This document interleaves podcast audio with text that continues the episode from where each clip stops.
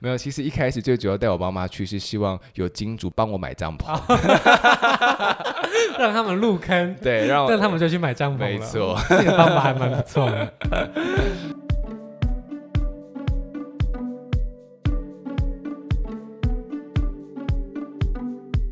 这两年疫情影响之下，国旅也变得热门起来。而除了度假饭店以外，露营也越来越盛行。今天我们将以初学者的身份，带大家一步步了解露营新手该注意些什么。Hello，大家好，我是主持人 Shane。那我们欢迎今天的新来宾泰特 Tate。嘿，大家好，我是 Tate。好，那我们今天又邀请到一位新来宾来分享露营了。露营完全不是我这个人会做的事情。那如果今天对于露营啊或者这一类的活动很熟悉的朋友，也欢迎留言跟我们分享。那我们先来问一下泰特，一开始啊，你为什么会想要露营？呃，我其实一开始在露营前，都会对露营的幻想都来自于就是那种 IG 网美打卡，就会看到哎，好多。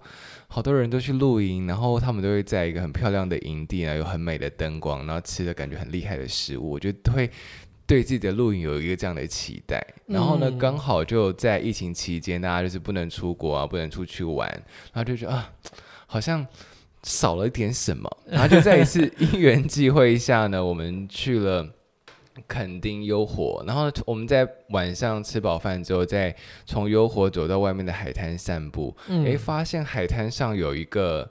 露营区，那露营区在晚上就有美美的灯光，然后还有露营的灯泡，对，露营的灯泡，然后还有很多帐篷，然后还有海风吹往帐篷的感觉。我说天哪，这感觉就是一个很梦幻的一件事情啊。是有很多俊男美女穿着西装啊、白洋装，拿香槟杯在那边敬酒，这种感觉。嗯，也没有，比较多是那种小朋友还有妈妈们，就是在那边玩乐啊，然后就是跑来跑去的一个感觉。但那个气氛是觉得很欢乐，对，就觉得是很舒服的，而且是。是一个我自己没有体验过的事情，嗯，所以这件事情就在你心里埋下一个种子，让你想要露营就对了。没错，然后这个种子再加上疫情之间实在就是都不能出去玩，所以我就发芽了。对，就发芽了。然后所以我就开始约我的亲朋好友，就想说，哎、欸，我们一起去露营吧。然后大家就陪了我这个任性的一个梦想，就是大家就一起去实践了这件事情。所以其实这件事情你是主要带头那个人，嗯、没错，就是我。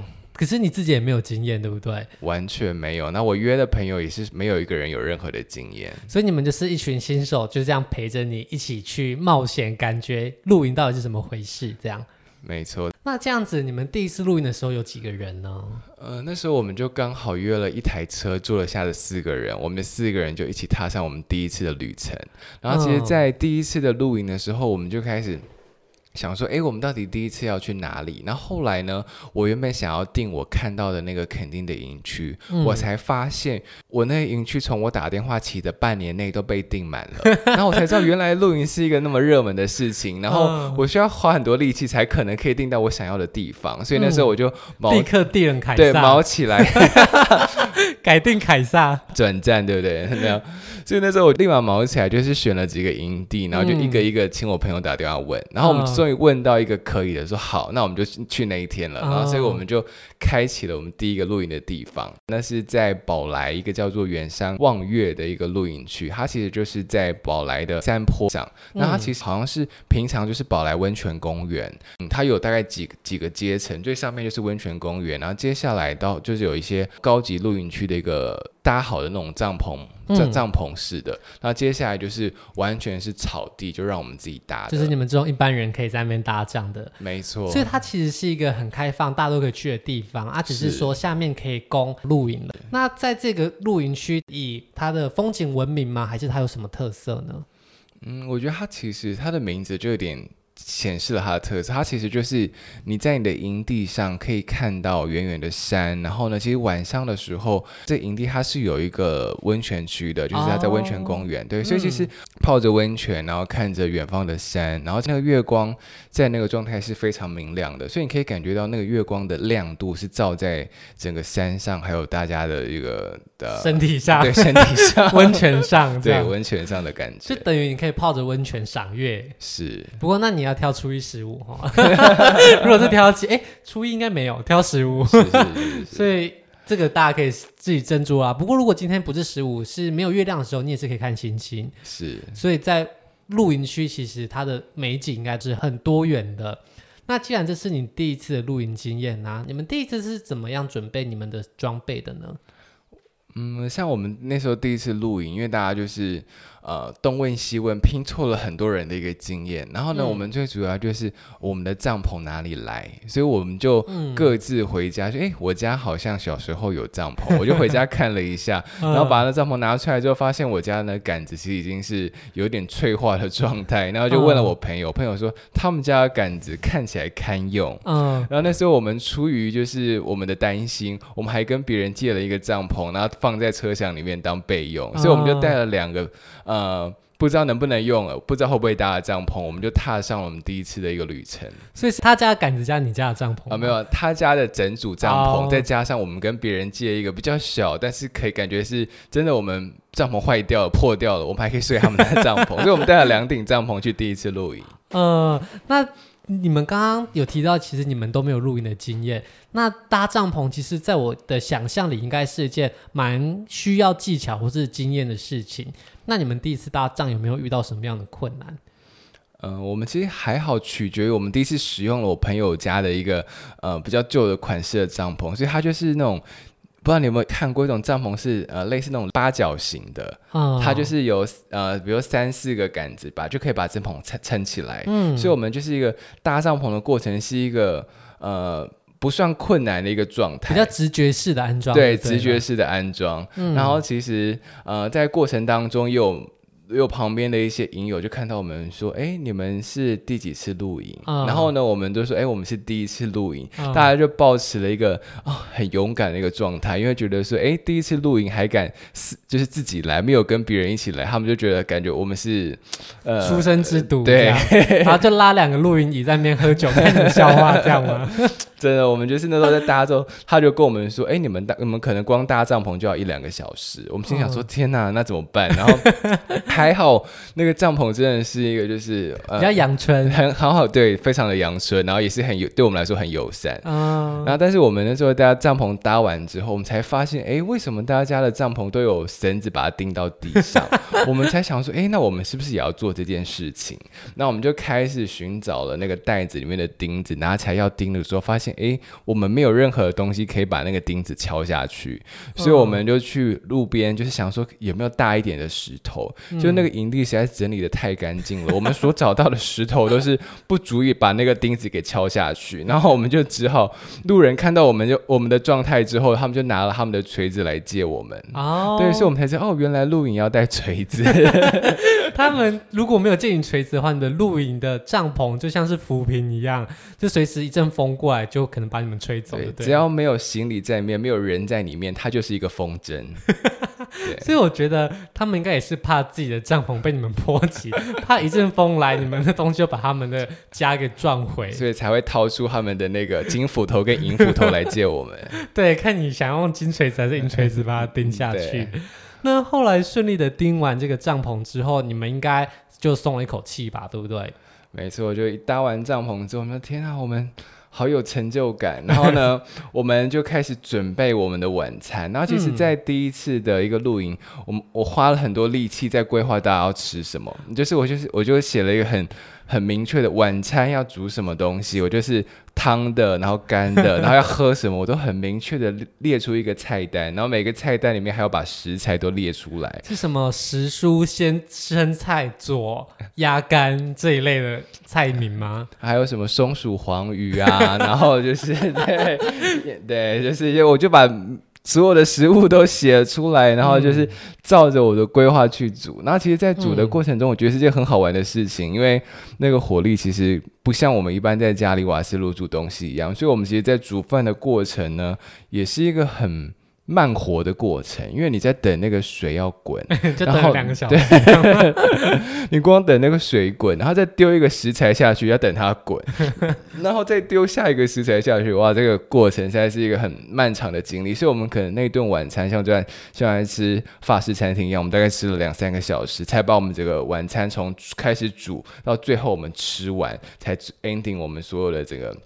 晚餐的一个行程，所以其实你们做菜过程，你们因为火力或是设备关系，你们也是只能一道一道慢慢做，那边做就边吃，大家就是边做边聊天这样的感觉。没错，我们就是边做边吃边聊天，我们完全没有那种完美的想象，就是要把所有桌子铺好，食物都摆放，对，还要摆盘，然后全部上齐了才能拍照。我们完全没有，没有就是对煮了什么状态就会先试吃一下，那试吃可以吃的，大家就开始先吃，然后就继续慢慢煮。对，所以我觉得 YouTube 像 Gina，我最近超爱看 Gina 录影的，嗯，他都摆的超美，那个就是想象中的录影就对了。对，那个会很饿。我 好，大家不要被这个 YouTube 被影片里面的假象给欺骗了。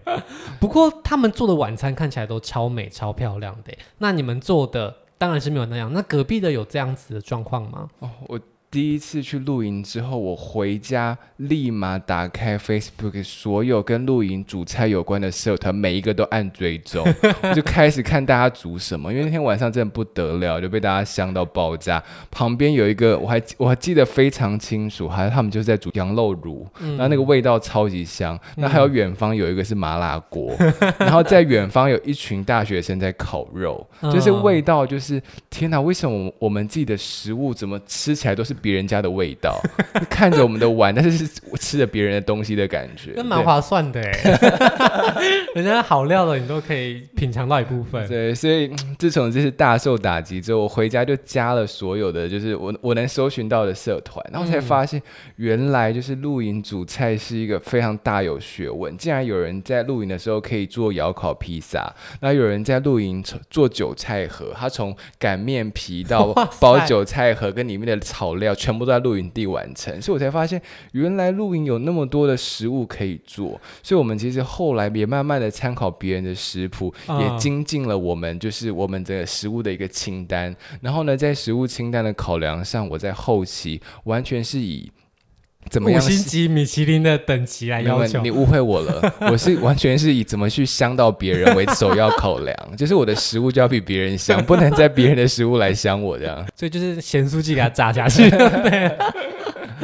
那在营地当中会提供大家放食材的地方吗？哦，会会会，就是在营地基本上都会备有很大的那种冰箱，嗯、或有些营地还会有冷冻柜，所以基本上我们就是去把我们冰桶的食物拿出来放到冰箱里面，嗯、然后就是其实就是有需要煮什么再把它拿出来。嗯、但这其实有一个，呃，我没遇过一件特别的事情，就是像我们、嗯、我们有一天睡醒，然后准备在煮早餐的时候，发现，哎，奇怪，我们。带来的香肠怎么不见了？嗯，然后就我一个朋友，就是呃睡眠品质没有那么好的，他就默默的说道：“那我知道是谁吃了我们的香肠。” 他就说昨天他睡到一半，就是有一群妹子在聊天，聊一聊，那些妹子肚子饿了，然后就说：“啊，我们我们来煎香肠吃。嗯”然后呢，他们就煎的香肠，然后就叭叭叭叭听在就是很香跟 煎香肠的声音，我朋友就笃定他一定是那些妹子吃掉了我们的香肠，但是他当下也不好意思起来承认说，这是我的香肠。嗯，当下我他只是觉得他们在吃他们自己带来的香肠，哦、完全没有意识到有可能是我们早餐的香肠。所以你们后来就少了一样食材。有那这样子就应该是边煮边诅咒他们吧？那露营过程中除了煮饭以外啊，还有没有什么其他的玩乐活动？大家会怎么样打发休闲的时间？嗯，其实，在露营的过程当中。可能很多人会觉得会不会很无聊？其实，在一开始前几次露营，我们很认真准备了一些，比如什么桌游啊，然后扑克牌，我们就带了很多东西，想说就是可以可以去那边玩。但是后来发现，其实，在露营过程当中，不一定要有休闲娱乐，因为大家在一起，其实可以聊天或什么，它就是一个平常，呃，不一定有那么多时间，没有被手机绑架，没有被任何的科技绑架的状态，可以。尽情的聊天，我觉得其实露营是可以很享受这个过程。那如果你会担心说，诶，会不会有时候有点无聊，或者是有什么什么活动可以做的时候啊，那其实带桌游，或者是像我看很多很多家庭会带什么飞盘，或者是羽毛球，或者是球类运动，其实都是一个嗯，好像还蛮多人会去从事的一些露营中的休闲活动。所以其实，在露营的过程中，很难得、很珍贵，是大家有意识的聚集在同个地方。然后放下彼此各自的事情，好好的享受彼此相聚的时刻。这应该是很多人觉得露营最吸引人的部分，就是你跟周围的朋友或是跟你一起去的人建立情感交流的部分，对不对？嗯，这其实也是我在后来啊，慢慢的。我想要把我更多的朋友，或是我自己的家人都带进来一起露营。那我觉得他其实就是一个想要把大家聚在一起，然后呢，想要就是呃，在比如说可能像我们小时候都是爸爸妈妈带我们带我们去露营，带我们去玩。那当我们呃长大的时候，是不是也可以带他们去体验这个现在世界，或是体验可以休闲的一些不同的一个休闲方式？我觉得他就是。嗯是具有凝聚力的一个东西，还是你其实有在开相亲公司，帮大家配对？没有，其实一开始最主要带我爸妈去，是希望有金主帮我买帐篷，让他们入坑，对，让让他们就去买帐篷了。没错，这个方法还蛮不错的。那除了自己携带一些游乐设施以外，其实很多营区它本身就很有特色，很多好玩的地方。比方说，你今天。提到这个宝来的远山望月，它刚刚好就是旁边有一个温泉区，在这个露营区，我们就晚上一吃饱饭，然后我们大家就是带着自己的泳裤，每个人都一起去泡温泉。那边就是泡温泉聊天，然后就是看着星星，然后在这过程当中，就真的很舒服，就是一个有有在国外有在日本泡温泉的感觉，因为其实。到了晚上，其实大部分的游客都已经离开了，所以在那个空间应该都是很安静，只有你们跟你的好朋友，还有美景跟温泉。真的，对，所以眼睛闭起来，你真的在日本啦，而且暗暗的，你也看不到什么东西。张开其实也距离不远。好，那既然提到有温泉呢、啊，那。在温泉区，想必洗澡那些不是太困难的事情。那如果今天是一般的营区，它一般的营地没有这一类的设备的时候，它也是可以正常的让我们洗澡的吗？到目前为止，我去的营地其实基本上洗澡都不成困难，因为其实都会有固定的一些呃洗澡间啊，甚至有些营地还会提供像是沐浴乳或者洗发乳这些基本的一些盥洗用品，所以其实都还蛮友善的哦。所以如果今天要去露营的话，其实你不用特别携带很多自己的沐浴的设备，大部分的露营区都有提供，对不对？嗯。基本上可以先查一下这个营地有没有提供，但是像其实如果自己有习惯使用的东西，其实我觉得带的其实你在使用上会更舒服，而且一定要带一个东西就是牙刷。像我在露营的过程当中，有好几次都是忘记带牙刷，然后可能还好我朋友都会有人特别多带了很多就是那种抛弃式的牙刷，他就是带给你的，我也这么觉得，他都觉得好像我都会忘记带，所以他就是每次都会多带，所以我每次都有都有得求救，从来没有。其实是没有得刷牙，哦、所以我就觉得还好有这样帮你，对，不然我就真的是没有办法刷牙。北极熊会讨厌你。那洗完澡之后，如果吹头发那些的话，那营地也都会有提供吹风机吗？还是你要自己携带？嗯，基本上都会有固定的一些吹风机。然后其实像我们在第一次去露营的时候，嗯，我我朋友就有带了自己家里的吹风机去。那后，后来我们在自己的营地，就是插着自己后面的插座，一插下去开始吹头发的时候，一开电发现。哎，为什么大家的灯都闪了一下？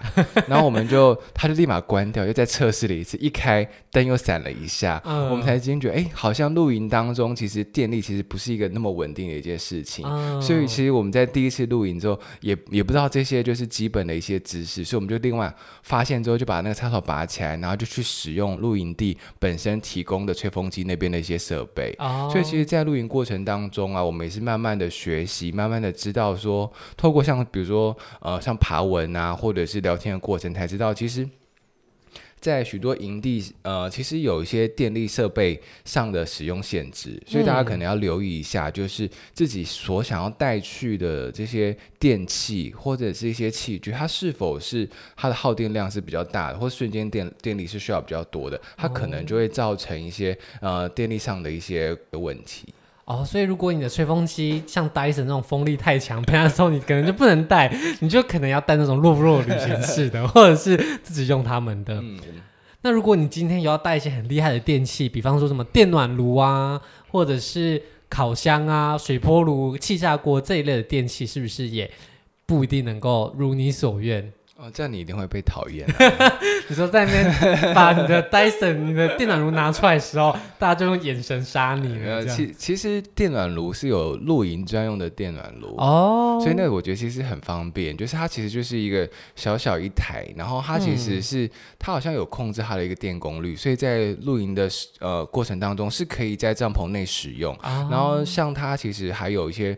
还蛮聪明的一个设的一些装置，比如说它只要倒掉，它就会自动断电。因为其实你在帐篷里面，oh. 所以它可能它不确定的，一倒掉你的热气是往哪边吹。嗯，嗯，所以它其实就是专门感觉起来是设计 for 就是露营使用的。所以我觉得大家其实如果想要在露营的过程当中使用一些电器设备的时候，你可以去找找它是否有出一些专门。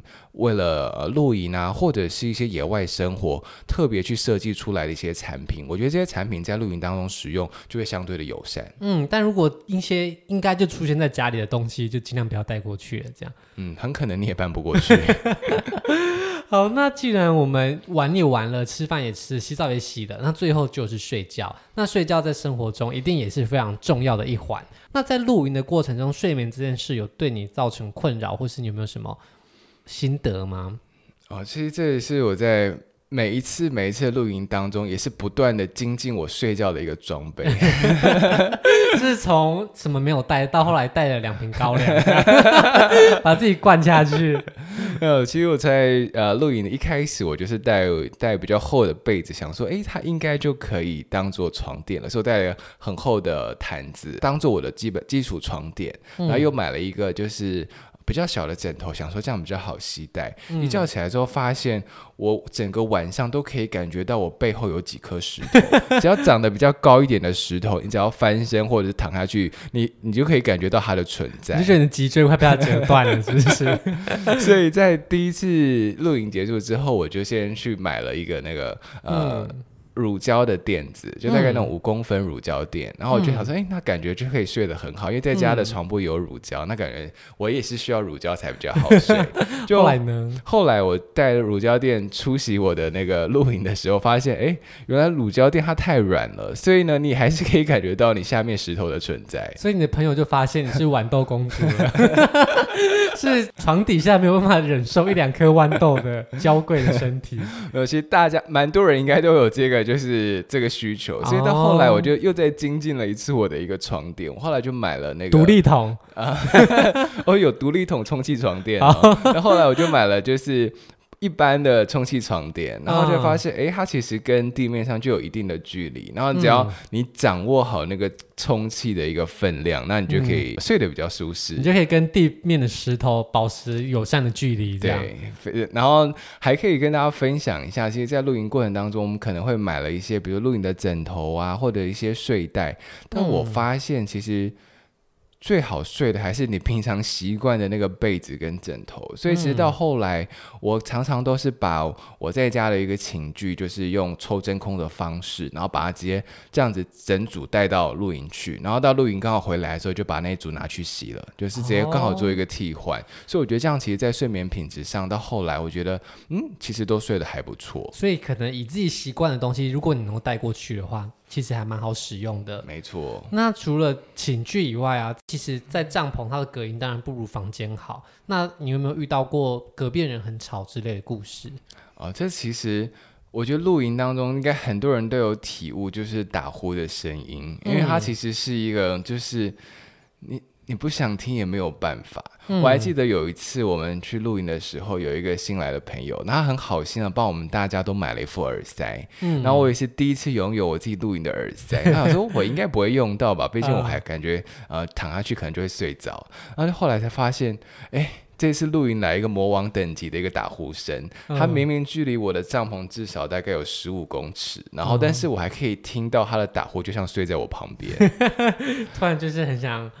拿枕头盖住他的鼻子，这样子 没有，所以呢，我就只好把那耳塞拿出来塞着，因为我发现，哎、欸，这个耳塞好像就是效果不彰，一塞进去之后，我还可以听到那个打呼声传进我的脑海里面。所以下次还是决定带高粱。那除了打呼声音，会不会有其他人玩乐的声音啊，或者是嬉闹声音？这也是一个露营当中，我觉得是一个大家的一个默契。有时候大概在十点啊，或者是十一点过后，其实大家就会相对的把声音给降低，嗯，或者是有一些营地的营主也会出来管秩序，提醒大家，哎，现在要睡觉喽，那你们可能音量要小声一点。嗯，但在睡前的睡前这个期间，或者是像有些离你比较近的一些呃帐篷，他们可能没那么早睡，所以会在旁边聊天啊，或者是小朋友还睡不着，还有玩乐声音，这其实可能都会有些影响。嗯、就像我朋友有一次，我们就大家睡得很好，然后结果他隔天早上醒来就说：“你有没有听到？你有没有听到？”我想说：“哎，听到什么东西呀、啊？”嗯、他就说：“你有没有听到昨天呃我们隔壁这样的那些呃妈妈们？”阿姨们，他们聊天聊到半夜三点，然后呢，在讲自己家里的小孩，在讲自己的老公。嗯，那我朋友说，我已经认识他们家的所有人了，他都知道，对，他已经认识他们家所有人的一个状态。他说他大概听他们聊天，听到半夜三点，他都睡不着。这太精彩还是太吵了？他就是，他就他就太专注于他们对话内容，那他已经影响到他睡觉的情绪。还是隔天他就跟隔壁的先生说：“哎、欸，你太太说你怎么样怎么样？”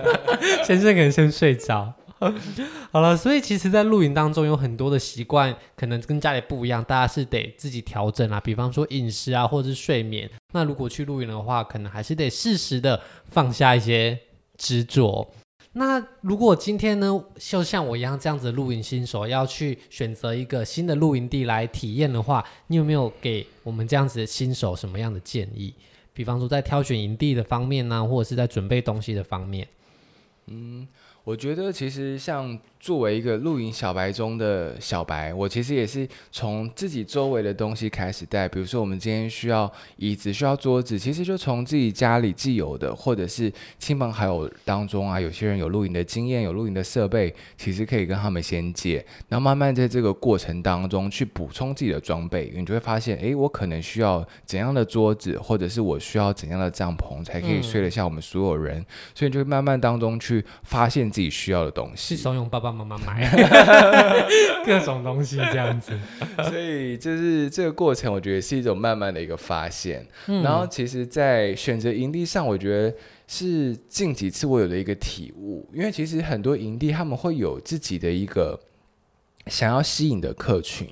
像我最近去了一个营地，它其实就非常适合爸爸妈妈带小孩去放电，所以那营地有沙坑，有呃小的游泳池，有。有游戏区，然后还有很多玩具，然后晚上还会放电影给小朋友看，就完全就是一个很很适合家庭旅游带小朋友去的一个营地。嗯，但其实对我们来说，就是因为我们没有人有带小孩，所以我们其实，在那营地对相对我们来说，就比较没有那么大的吸引力。而且可能小孩子的吵闹声或是嬉闹声，你们就不见得能够。适应这样子，嗯，就是可能就是它就跟你平常的生活状态比较不一样，嗯、对，所以其实建议大家在选择营地的时候啊，可以依照自己喜欢的东西，比如说你是喜欢看风景的，或者你喜欢看山，你喜欢看海，或者是你喜欢住在树林里面，或者是你今天就真的是要带小朋友去放电，能针对你自己喜欢的。的点去选择，我相信每个露营地都有自己吸引人的地方。那当这个露营地吸引人的地方跟你的喜好相符的时候，我觉得它就是一个很好的选择。嗯，对于露营新手来说啊，我觉得这个营地的方便性可能也是一个需要考量的事情。因为其实像你一开始去露营，你可能会。